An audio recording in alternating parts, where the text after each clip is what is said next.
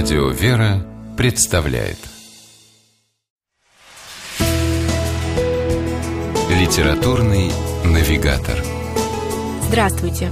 У микрофона Анна Шапилева. Несколько лет назад правительство Москвы запустило строительную программу под названием «200 храмов», благодаря которой в каждом округе столицы появятся новые православные церкви. Размах серьезный. Однако сегодня даже такая новость звучит вполне буднично и воспринимается как нечто само собой разумеющееся. Мы давно уже привыкли к тому, что можем зайти в храм в любой момент, когда того пожелает душа.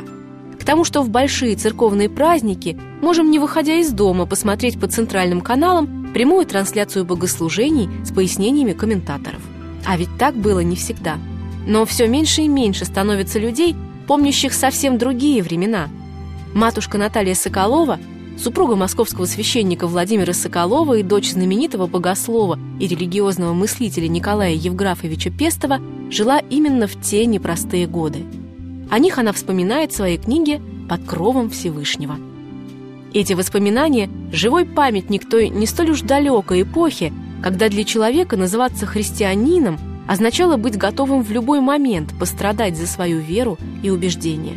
Самые страшные для верующих годы – пришлись на Наташино детство. Она была совсем маленькой и плохо понимала, кто такие эти старушки в черном, подолгу живущие не в доме, почему с приходом священника запираются на засов все двери и плотно занавешиваются окна. Когда сотрудники ГПУ, как водится ночью, увезли ее мать в неизвестном направлении, она тоже ничего толком не поняла.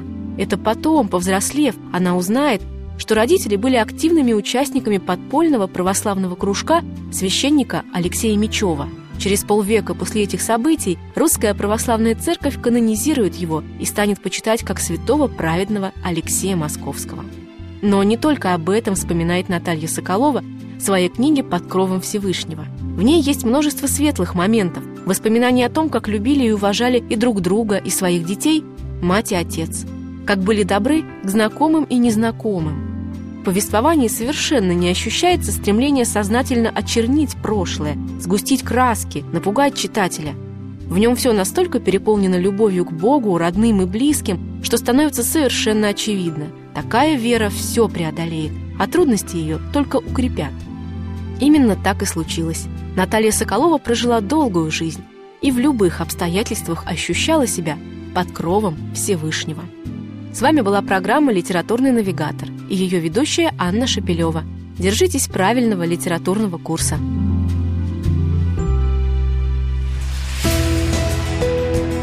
Литературный навигатор.